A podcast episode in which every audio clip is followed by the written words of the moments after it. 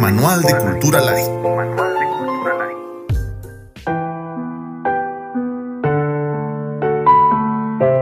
Pues fíjense ustedes que hay un amor que no se atreve a decir su nombre. Este amor durante tantos siglos proscrito, que es el amor a personas de su mismo género. Y esto ha sido una gran constante en la historia de la humanidad. Los artistas generalmente son expertos en sentir.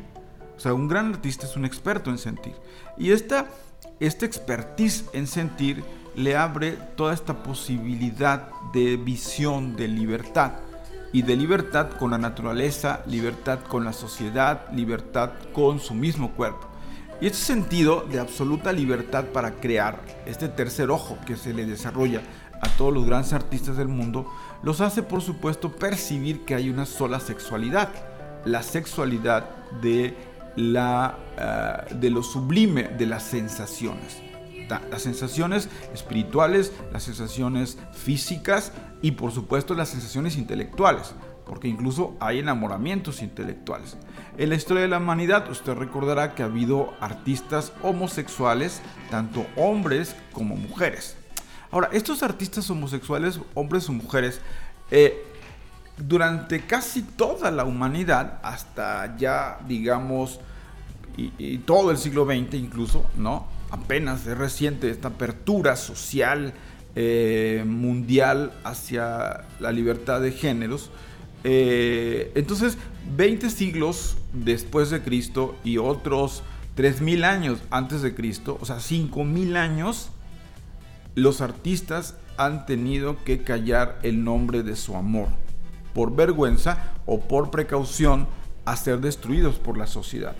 Así es que hoy vamos a hablar un poco de cuáles fueron estos artistas gay en la historia, pues no tendríamos tiempo para hablar de la humanidad, hablar de Safo, hablar, por ejemplo, de, de Michelangelo Bonarotti, de Leonardo da Vinci, de todos ellos, incluso Caravaggio, que era bisexual, o sea, muchos años sirvió para el Cardenal del Monte antes de ser famoso, y que bueno, el Cardenal del Monte tenía ahí sus aficiones por efebos, y que bueno, Caravaggio era parte de, esos efebos que él que contrató y que llegó a ser gran famoso, ¿no? Y entonces, pues no da tiempo para repasar la historia de la humanidad, eso lo volveremos ver o tener en otros, en otros eh, podcasts en el futuro, pero hoy me gustaría hablar de estos artistas que sufrieron un poco por la sexualidad que los determinó en el siglo XX, la primera mitad del siglo XX, para no irnos más cerca, ¿no? Y entonces, estos artistas eh, gays eh, triunfaron en este primer esplendor de la cultura de México en el siglo XX con, muchas, con muchos obstáculos para desarrollar su sexualidad y entonces volcaron toda su energía sexual en una gran obra eh, de artes plásticas. Del primero que me gustaría plantear aquí es, por ejemplo, Roberto Montenegro. Roberto Montenegro es un gran pintor simbolista, un gran pintor del finales del siglo XIX y de las primeras tres décadas del siglo XX. Entonces, eh, bueno, dos décadas. Él finalmente, algo que me, que, me, que me gusta mucho de Roberto Montenegro es que él eh, estudia en la Academia de San Carlos y le gana a Diego Rivera le ganó a Diego Rivera la, medalla de oro del concurso bianual y se gana la beca para irse a estudiar a la, Academia de San Fernando en Madrid. Y entonces Roberto Montenegro gana ese concurso y en 1907 y entonces obliga a que Diego Rivera se venga a Jalapa, Veracruz, a pedirle una beca a uno de los mejores gobernadores del país, que era don Teodoro de Esa, porque su abuelo, el abuelo de Diego Rivera, era amigo, un antiguo amigo de don Teodoro de Esa. Y entonces Diego lo trae su, su, padre a conocer a don Teodoro y de ahí sale la historia de que Diego se va eh, becado a Europa para estudiar artes. Y entonces Roberto Montenegro se va de México, se va a Madrid y Roberto Montenegro en Madrid tiene su primera experiencia sexual allá con, con un hombre y entonces cuando regresa después de tres años de vivir en Madrid, en México trata de desarrollar su vida, pero entiende que es una sociedad mucho más cerrada, mucho más hermética que la madrileña. Y miren que ya era bastante decir esto, porque la sociedad madrileña es tan católica que bueno, es, es, más papista que el Papa. Pero en México era mucho más papista que el Papa y que, y que mil años de, de religiosidad. Entonces Roberto Montenegro siempre mantuvo una, una sexualidad como muy privada y él nos vamos a dar cuenta de su predilección por los hombres morenos del trópico en sus pinturas precisamente. Es un, es un leitmotiv en la, en la pintura de Roberto Montenegro, cuya pintura tiene características como exóticas, como eh, tropicales, como una gran fuerza del color y una gran fuerza del trazo enérgico, casi gestual en la pintura de, Roberto Montenegro. Otro que fue muy importante va a ser Manuel Rodríguez Lozano. Usted recordará a eh, la bellísima Nagui Olin. Bueno, pues ella fue su primera esposa. Manuel Rodríguez Lozano, que nació en 1891 en la Ciudad de México, él eh, finalmente decide emigrar de México. Él es hijo de un, de un gran militar mexicano que más o menos tiene capacidades económicas, lo obliga a ser militar también a Manuel Rodríguez Lozano. Manuel Rodríguez estudia la carrera militar, no le gusta, quiere ser artista y logra que su padre lo mande a Madrid, en primer lugar, a estudiar arte. No le gusta Madrid, él luego eh, se va a vivir a otra ciudad bellísima, San Sebastián, que se la recomiendo mucho. Es una de las ciudades más hermosas de, España. Eh, es un poco parecido a San Sebastián a la costa azul de Francia, pero en el norte de España. Y entonces, que por cierto es muy afrancesada, San Sebastián. Y allá se va él y cuando llega a San Sebastián, en los círculos intelectuales, conoce a Carmen Mondragón la que dentro de unos 10 años se va a convertir en Agui Olin, pero ahorita no. Y entonces Carmen Mondragón, una mujer hermosa, espléndida, un cuerpazo de Venus, ¿no? Unos ojos, dos ojos como luceros, como Venus en el amanecer. Y ella es hija de un gran general también, el general Manuel Mondragón, brazo derecho de don Porfirio Díaz en, en el antiguo régimen. Y entonces eh, se enamora ella de él y él pues le corresponde como debía, eh, como se ve obligado, le corresponde y se casan, ¿verdad? en 1913, ahí en, en, San Sebastián, eh, tienen un hijo. Y resulta que Nahui Olin, o más bien Carmen Mondragón, es una mujer extremadamente, extremadamente posesiva, celosa, y como que algo intuye que, no está bien en la sexualidad de su marido y entonces él no soporta este infierno. Entonces eh, dice, se, dice en la leyenda que como ella no puede eh, controlar que eh, Manuel Rodríguez Lozano la quiere abandonar para irse de San Sebastián, ahoga a su hijo. Y entonces mata al niño, al hijo de Manuel Rodríguez Lozano, y se muere ahogado el bebé. Y entonces Naui Olin eh, reacciona pues después de todo, pues de toda esta, esta, esta crisis, ¿no? De, de, nervios, casi esquizoides, ¿no? Pero es demasiado tarde y entonces se acaba esta historia de amor en, San Sebastián entre Carmen Mondragón y, eh, y, Manuel Rodríguez Lozano. Manuel Rodríguez Lozano eh, abandona también España y se regresa a México. Este, cuando él llega a México, pues acá en México ya es 1917, 19, 17 creo regresa a México y entonces se involucra totalmente en las élites. Manuel Rodríguez Lozano se mete a dar clases de pintura en los parques a los niños en un nuevo programa cultural que se llamó Las Escuelas al Aire Libre. Y Carmen Mondragón cuando regresa a México también se mete en todos los círculos intelectuales de México y conoce ahí al famosísimo pintor don Gerardo Murillo, el famosísimo doctor Atle que se enamora de ella, él, eh, y aparte el que le llevaba ya sus casi 30 años, ¿eh? don Gerardo Murillo. Pero bueno, viejo zorro de mar, ¿no? Viejo lobo de mar, perdón, viejo zorro del amor y de la sensualidad, pues enamoró a una de las mujeres más hermosas de la Ciudad de México y eh, se la lleva a vivir a el, a el convento de la Merced, que por cierto hoy está en restauración total. Y ahí vivía el doctor Atle como vigilante del convento de la Merced y como su gran gigantesco taller de pintura.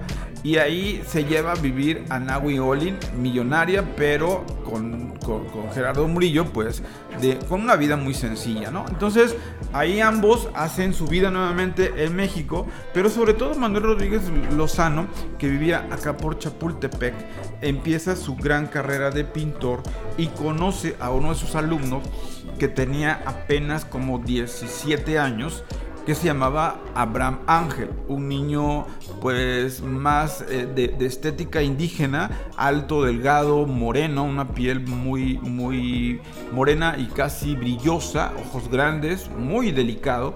Y Abraham Ángel aprende todo lo que él sabe en las escuelas de pintura al aire libre con, con Manuel Rodríguez Lozano y se vuelve su pareja. Eh, eh, entonces Manuel Rodríguez establece su primer pareja con, con Abraham Ángel y entonces eh, resulta que llega 1921, Manuel Rodríguez Lozano ya con una gran experiencia en talleres al aire libre para niños, acompañado de su pareja que era Abraham Ángel, son invitados por, por el, secretario eh, de Educación de México eh, a, una gira por Sudamérica y a dar cursos con este modelo de las escuelas al aire libre y se lleva a otro pintor nuevo, emergente, amigo de ambos, de Abraham Ángel y de Manuel Rodríguez Lozano, que se llama Julio Castellanos. Entonces, eh, algo pasó en esa gira de Sudamérica que cuando regresa eh, Castellanos, Abraham Ángel y Rodríguez Lozano a México, Rodríguez Lozano termina su relación con Abraham Ángel y empieza una nueva pareja con Julio Castellanos. Esto fue demasiado demasiado fuerte para la sensibilidad de Abraham Ángel y se suicida se mete la cantidad más fuerte de droga a su cuerpo y eh, acaba eh, muerto. Eh, Abraham Ángel suicidándose por Manuel Rodríguez Lozano. Y entonces esto es una carga también psicológica para él, pero él sigue su vida con Julio Castellanos. Julio Castellanos este, dura una temporada muy breve con él, apenas fueron como dos años, cuando le echa los perros, como decimos en México, eh, otra mujer realmente culta, inteligente y una de las más grandes mecenas de la cultura en México. Ella es Antonieta Rivas Mercado. Entonces cuando, cuando Manuel Rodríguez Lozano termina su relación con Julio Castellanos, eh, se da cuenta por las cartas que le manda eh, Antonieta Rivas Mercado, que está enamorada de él. Ella es la hija de eh, don Antonio Rivas Mercado, el arquitecto predilecto de don Porfirio Díaz, que le mandó a construir muchos casonas señoriales y también es el gran constructor, diseñador y constructor de la, de la columna de la independencia que por cierto el ángel de la independencia lleva la cara de una hermana, es la hermana de, de Antonieta Rivas Mercado. Antonieta Rivas Mercado es una mujer muy sensible que se enamora de la sensibilidad y de la belleza física y de la intelectualidad que emana Manuel Rodríguez Lozano y le suplica que sea su marido, su amante o lo que quiera ser. Y Manuel Rodríguez Lozano siempre le deja claro que él no está enamorado de ella e incluso le deja entrever su sexualidad. Eh, eh, y entonces eh, se vuelven grandes amigos. Manuel Rodríguez Lozano se vuelve un gran amigo de Antonieta Ríos Mercado. Juntos crean el proyecto del teatro. El, primer gran teatro contemporáneo es el Teatro Orfeo que crean este, Antonieta Rivas Mercado y Manuel Rodríguez Lozano y ponen obras de Cocteau, de, de, todos los nuevos dramaturgos europeos eh, traducidos eficientemente al español por otro jovencito que andaba ahí ya eh, en la intelectualidad, también gay, que se llama eh, Salvador Novo. La historia de Antonieta nos va a dar como para otro pot en otro momento, pero sí, al final eh, Antonieta Ríos Mercado acaba suicidándose dentro de la catedral de Notre Dame con una pistola, se da un, balazo también en la cabeza y esto evidentemente también entra en una gran depresión este Manuel Rodríguez Lozano por esta historia. O sea, está como perseguido por la tragedia, ¿no? O sea, todos los que son sus amantes acaban mal. Y entonces Manuel Rodríguez Lozano se mete de lleno a la academia de a la academia de San Carlos a ser uno de los mejores maestros. Era muy mamón como decimos a, veces coloquialmente porque él se siente el mejor pintor que ha parido México. Eso también hay que decirlo. Él es, tiene una autoestima que llega a ser dominada por el ego. Y claro que como él es amigo de Picasso él lo conoció lo trató aprendió mucho de él. Y decía que él después de Picasso él ¿no? En, la pintura occidental. Y eso es interesante porque nadie lo traga por ser tan egocéntrico. A, Manuel Rodríguez, pero se vuelve un excelente maestro de la Academia de Bellas Artes, bueno, la Academia de San Carlos, a tal grado que lo nombran director general. Pero como él ya no ocultaba su homosexualidad, él tenía este, predilección por estas pinturas, grabados de diferentes épocas en su, en su oficina de cuerpos masculinos.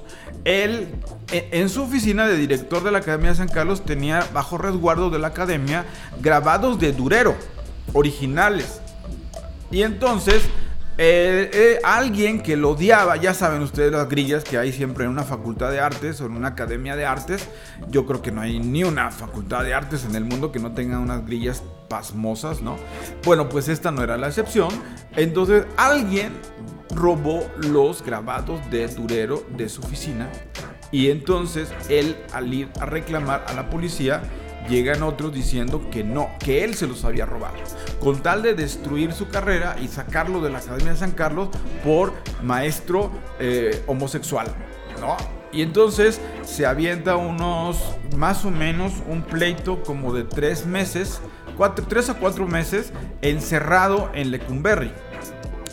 Mientras descubren quién se robó eh, los Durero. Al final se resuelve, descubren que no fue Rodríguez Lozano y lo sacan de la cárcel en esta famosa estancia en la cárcel. Ya estamos hablando de los 40, 42, por ahí así. Él pinta una gran, una de sus más grandes obras maestras, ¿no? La, la piedad, una piedad en el desierto. La piedad en el desierto es una mujer indígena con un, este, con un rebozo azul hermoso, famélica, muy flaca, y está cargando a uno de sus hijos muerto en la Revolución Mexicana en los brazos y elevando su rostro a, Dios como llorando, ¿no?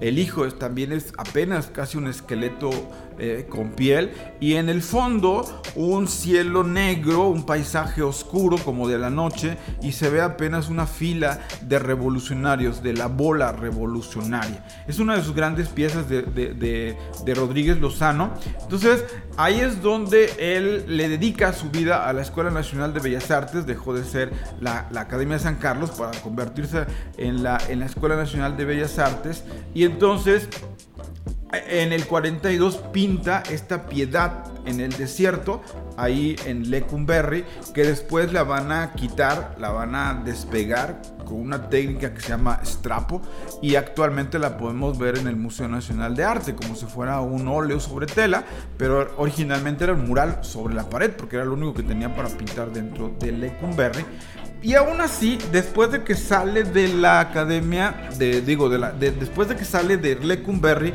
vuelve a dar clases y ahí es cuando se vuelve a enamorar de otro muchacho extremadamente eh, digamos, autóctono, de una belleza indígena absoluta, no mezclada, no mestizo, digamos, absoluta. Él, eh, digamos, va a ser su pareja durante muchos, muchos años, casi, casi como 20 años su pareja, y él se llamaba Nieves Beltrán. Él venía de Tampico a estudiar a la Academia de Bellas Artes y Nieves Beltrán eh, le empezaron a apodar Nefero. Y Nefero Nefero se convierte en su mejor alumno, en un alumno que lo adoraba, o sea, veía a, Rodríguez Lozano como a un dios, ¿no? Por tan culto, o sea, él hablaba perfectamente idiomas como por ejemplo el francés y el italiano, lo dominaba perfecto, eh, sabía todas las teorías artísticas de Europa, conocía directamente a los pintores de Europa famosos como Modigliani, por ejemplo, o a Brancusi, o a Picasso, eran amigos de él. Y entonces era como un referente realmente de... era una, una, enciclopedia viviente para los pintores y Nefero pues se enamora absolutamente de su maestro y lo acompaña durante casi 20 años de vida. Después que, que muere Rodríguez Lozano, Nefero se casa con una mujer muy rica, por cierto. Nefero fue su, su, su pareja, pero fue su heredero. Nefero heredó todo lo de Rodríguez, sus cuadros, su casa, todas sus pertenencias. Fue como el heredero de, la vida de, Rodríguez Lozano. Y entonces eh, lo hizo triunfar también en su época de los 40. Esta relación con Nefero este, lo lleva a exponer a nivel individual en una galería que abre una amiga de él, ahí en el centro de la Ciudad de México, en lo que hoy está la Torre Latinoamericana, esta parte que es el colegio de San Juan de Letrán en esa época, este, abre su amiga María Solo por cierto, una de las mujeres más hermosas de la Ciudad de México, alta, ojo verde, blanca, cuerpazo, multimillonaria, porque ella es heredera de las minas de plata de Taxco, María Solo eh, luego a lo mejor hablamos de mujeres en, México y ella tendría que estar porque es la mujer más retratada en la historia de nuestro país, María Solo, porque era patrocinadora de muchos artistas, muchos. Eh, María Izquierdo, Frida Kahlo, eh, Rodríguez Lozano, o sea, ella siempre tenía artistas en su casa, en su penthouse de la Ciudad de México. Y entonces ella le organiza a Nefero su primera exposición individual en una galería que creo que se llamaba la Galería Gamma, ¿verdad?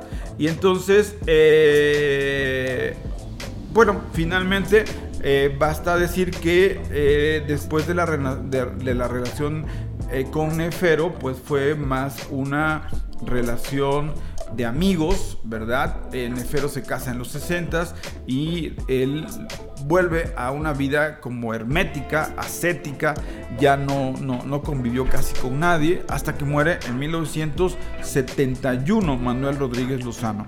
Esa es una de las historias más interesantes de la vida gay entre los artistas de México.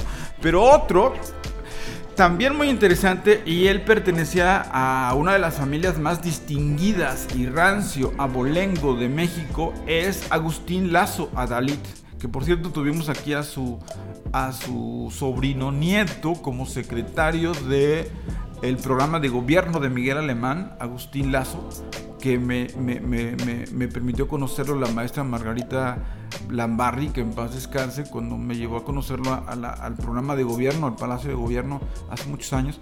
Y entonces, Agustín Lazo Adalit, él nace en la última etapa del porfiriato, en 1896, y él fue un gran artista, un gran pintor, un gran, digamos, eh, creador de escenografías para el teatro mexicano. Y entonces Agustín Lazo Adalit eh, se fue a estudiar una temporada a París. Eh, se fue también como un año a viajar por toda Europa y él descubre esta beta del surrealismo, Agustín Lazo. Cuando regresa a México, él en los años 20 se mete de lleno a los círculos intelectuales, sobre todo él se mete con este círculo intelectual donde está eh, Antonieta Rivas Mercado, donde está también, por supuesto, eh, Salvador Novo, Villa Urrutia, Celestino Gorostiza, Roberto Montenegro, está por supuesto que eh, Manuel Rodríguez Lozano, todos ellos están en un grupo que se llama Los Contemporáneos. Y entonces Agustín Lazo se integra a este grupo de los contemporáneos también para ahí conocer a el que va a ser el amor de su vida, Javier Villaurrutia. Javier Villaurrutia y Agustín Lazo se van a enamorar más o menos, ¿verdad? Desde la década de finales de los 20, por ahí del 29, 29-31 es cuando se da el gran flechazo entre Javier Villaurrutia y Agustín Lazo, eh, que va a durar muchísimos años. Bueno, va a durar hasta que se muere, este, hasta que se muere Javier Villaurrutia en 1950. Entonces, imagínense ustedes una relación de 1928 a 1950 fueron 22 años que no podían decir esta boca es mía porque los dos eran de familias muy eh, de rancio abolengo porfiriano en la Ciudad de México, muy conocidas. Entonces, Agustín Lazo Adalid, eh, este gran artista, tuvo como pareja 22 años más o menos a Javier Villaurrutia y cuando murió este, eh, Javier Villaurrutia, se deprimió tanto, tanto, la depresión fue tan absoluta que decidió dejar de pintar y de escribir nunca más. No hizo nada. No hizo nada en 21 años después, porque Javier Villaurrutia muere en 1950 y él murió en 1971. No hizo nada. Ya no volvió a escribir porque escribía exageradamente bien dramaturgia también. Villaurrutia amó tanto a Agustín Lazo porque Agustín Lazo le enseñó a leer en italiano, en francés y en inglés porque le enseñó el mundo, le enseñó la literatura, le enseñó todo lo que tenía que salir en un escritor. Y entonces Agustín Lazo se convirtió también como en su maestro y entonces Villarrutia fue como un gran escritor gracias a, la, a la, guía ¿no? intelectual de Agustín Lazo. Pero les digo, eh, ahorita vamos a hablar precisamente de Villarrutia y entonces a mí lo que me impacta es que eh, Agustín Lazo no vuelve a pintar y no vuelve, porque era un gran pintor surrealista. Agustín Lazo pintaba estos ah, eh, caballos azules, estas arcadas infinitas en medio como de un valle lleno de nubes o un carnicerito, ¿verdad? Donde él es gordito de la cara, los labios parece que son como filetes, así como Rosby a punto de reventar sangre, las manos gorditas y el, cuchillo también muy ancho, como gordito, como si fuera botero, pero a punto de, de, rebanarse los dedos. O sea, ahí está esta tensión psicológica que por primera vez Agustín Lazo introduce a la pintura mexicana. Nunca lo había hecho nadie más que Agustín Lazo. Es un pintor muy, muy bueno y muy intelectual. Y entonces Agustín Lazo deja de pintar y deja de escribir dramas que se estrenaban en el Palacio de Bellas Artes 21 años, los últimos 21 años de su vida. Ahora, ¿de qué vivía? Ah, Agustín Lazo era muy rico. Era extremadamente rico. Él hereda haciendas, palacios por parte de la familia Adalid. Pero por otro lado, su madre, que es de la familia de los Pradel, su madre le hereda riquezas increíbles. Y miren, yo nunca estoy exagerado con eso, ¿eh? con las palabras.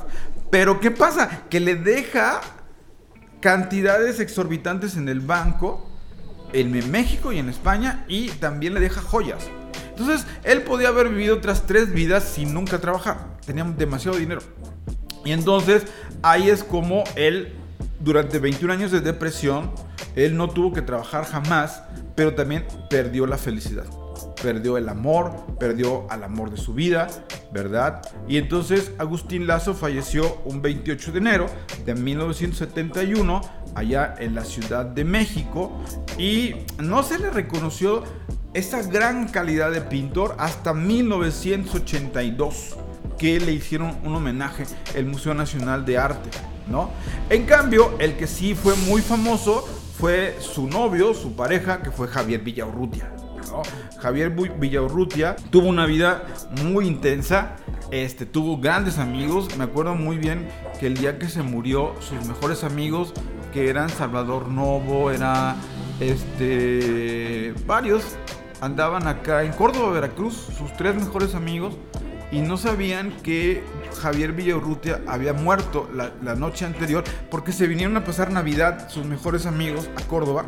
Y entonces acá en Córdoba este digamos que ponían siempre ya me acordé, Carlos Pellicer Cámara, Carlos Pellicer el poeta, junto con otros amigos, Salvador Novo también venía, eh, a, la, casa de un ingeniero, de un ingeniero en Córdoba, Veracruz, este, venían a, poner el llamado nacimiento.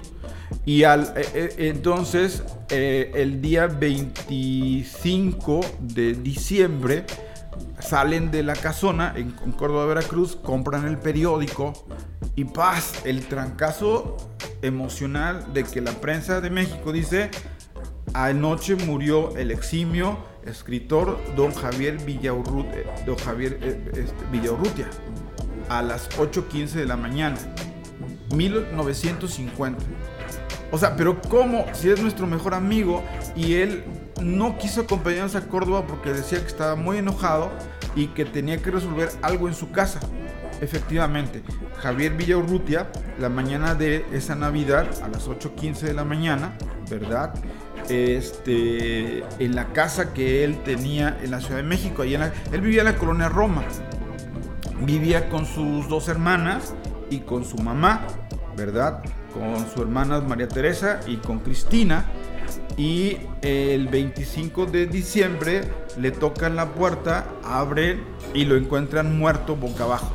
Cuando lo recuerdan, Salvador Novo y sus amigos recuerdan que no quiso ir a Córdoba porque decía que tenía un, tenía un gran dolor del corazón, pero era una metáfora porque estaba rompiendo con alguien.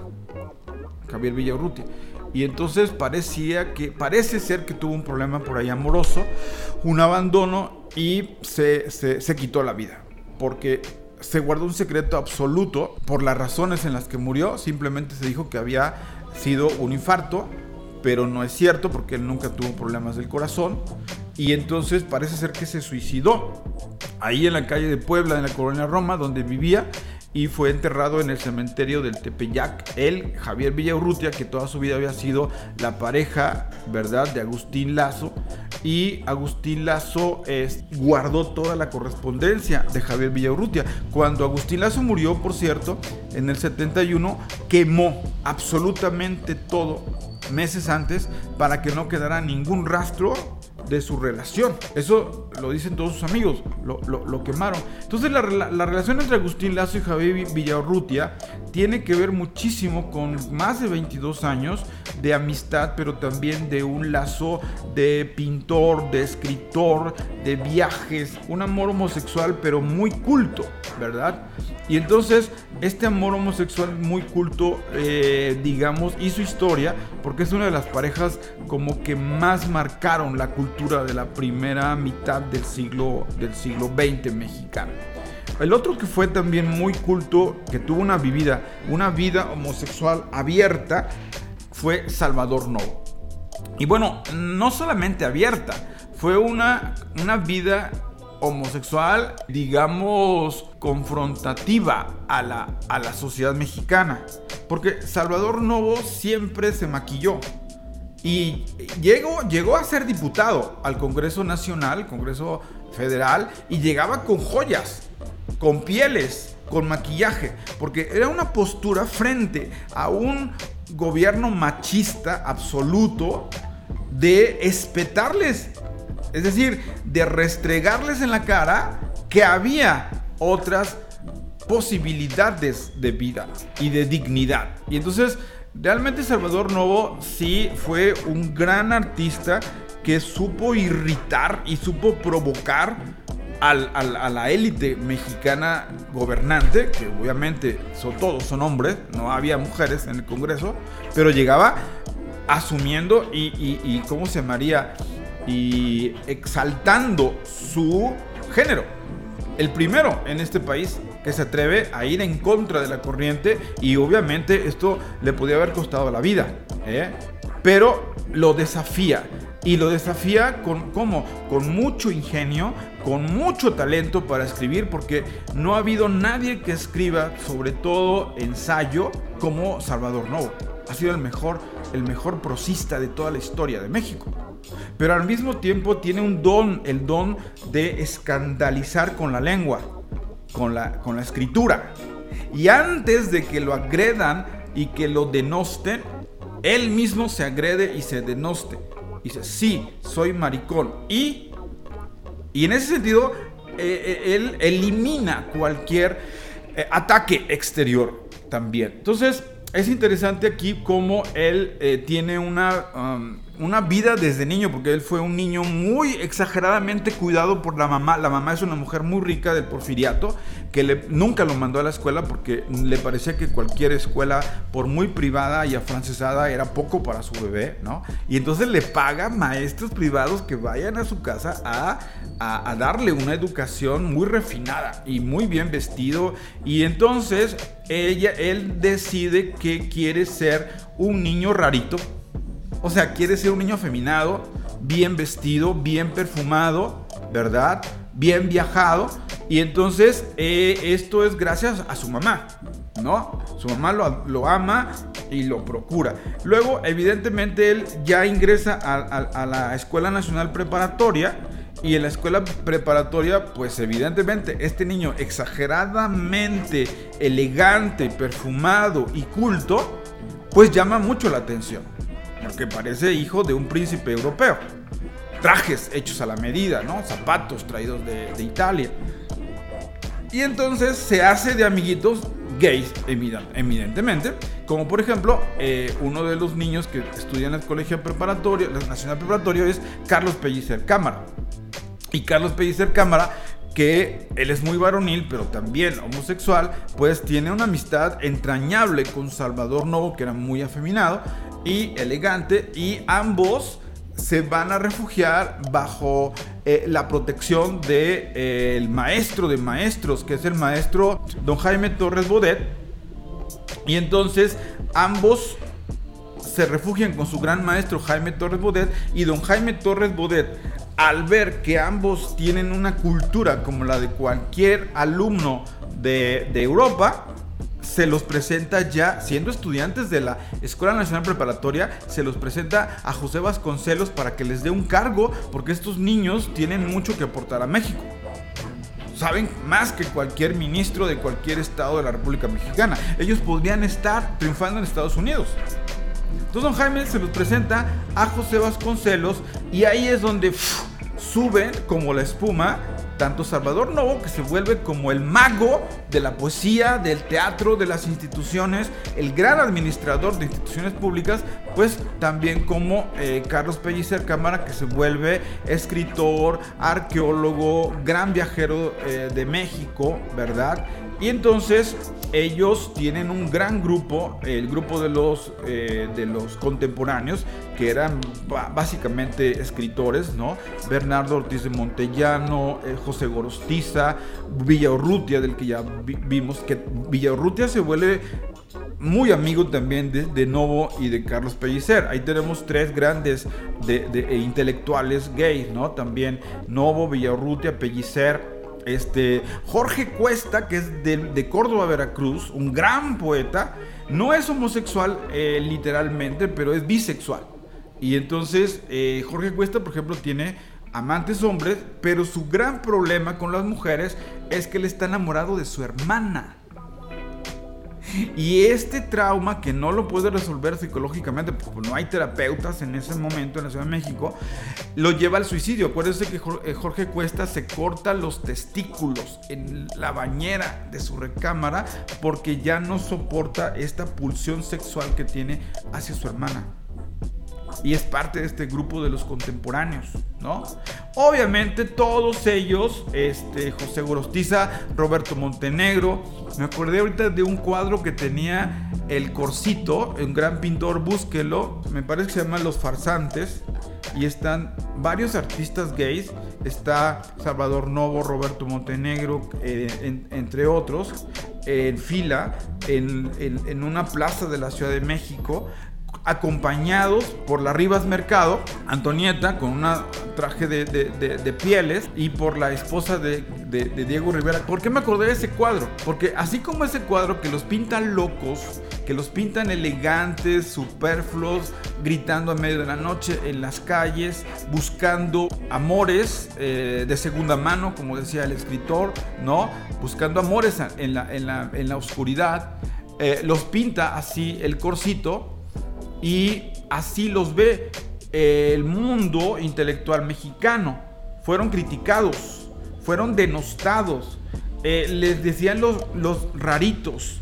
Tenían una personalidad dudosa que atentaba contra las buenas conciencias de México, que le provocaba odio y asco a los políticos mexicanos de ese momento en, su machismo, ¿verdad? Y entonces este machismo se va haciendo cada vez más grande conforme van llegando a puestos más altos. Entonces hay una campaña, hay muchas campañas de desprestigio contra estos homosexuales que llegan a un alto nivel a, a, dirigir el Palacio de Bellas Artes, a dirigir las revistas culturales. Y entonces, por frívolos, por insolentes, por elegantísimos, ¿no? Y porque se están adueñando de la cultura de México. Y entonces, en este momento, eh, Novo y todos sus, amigos, ¿verdad? Lo que hacen es escandalizar, exhibirse. Decir, a ver, son tan machitos, vengan, mátenos. ¿Qué van a hacer? Existimos, ¿no? Y entonces es increíble cómo pueden sobrevivir pero sobre todo cómo pueden triunfar de una forma tan rotunda para toda la eternidad en un México tan machista como, como es este del que estamos hablando. Entonces, me parece que es un poco lo que teníamos que platicar. Nos falta a lo mejor hablar un poquito más de ese amante de 2, 3 años eh, de Manuel Rodríguez Lozano, que fue Julio Castellanos también, ¿no? Pero evidentemente vamos a ver que ellos van a ocultar también sus, sus amores. Entonces es importante decir que en la primera mitad del siglo XX, la élite culta que es homosexual no tiene más que dos niveles de de sobrevivencia, la ocultación extrema o la exhibición absoluta. Y ganarse el respeto con mucho talento y con mucho nivel intelectual. Pero ellos fueron, señoras y señores, parte de esta primera grandeza en la modernidad de México. Hasta la próxima.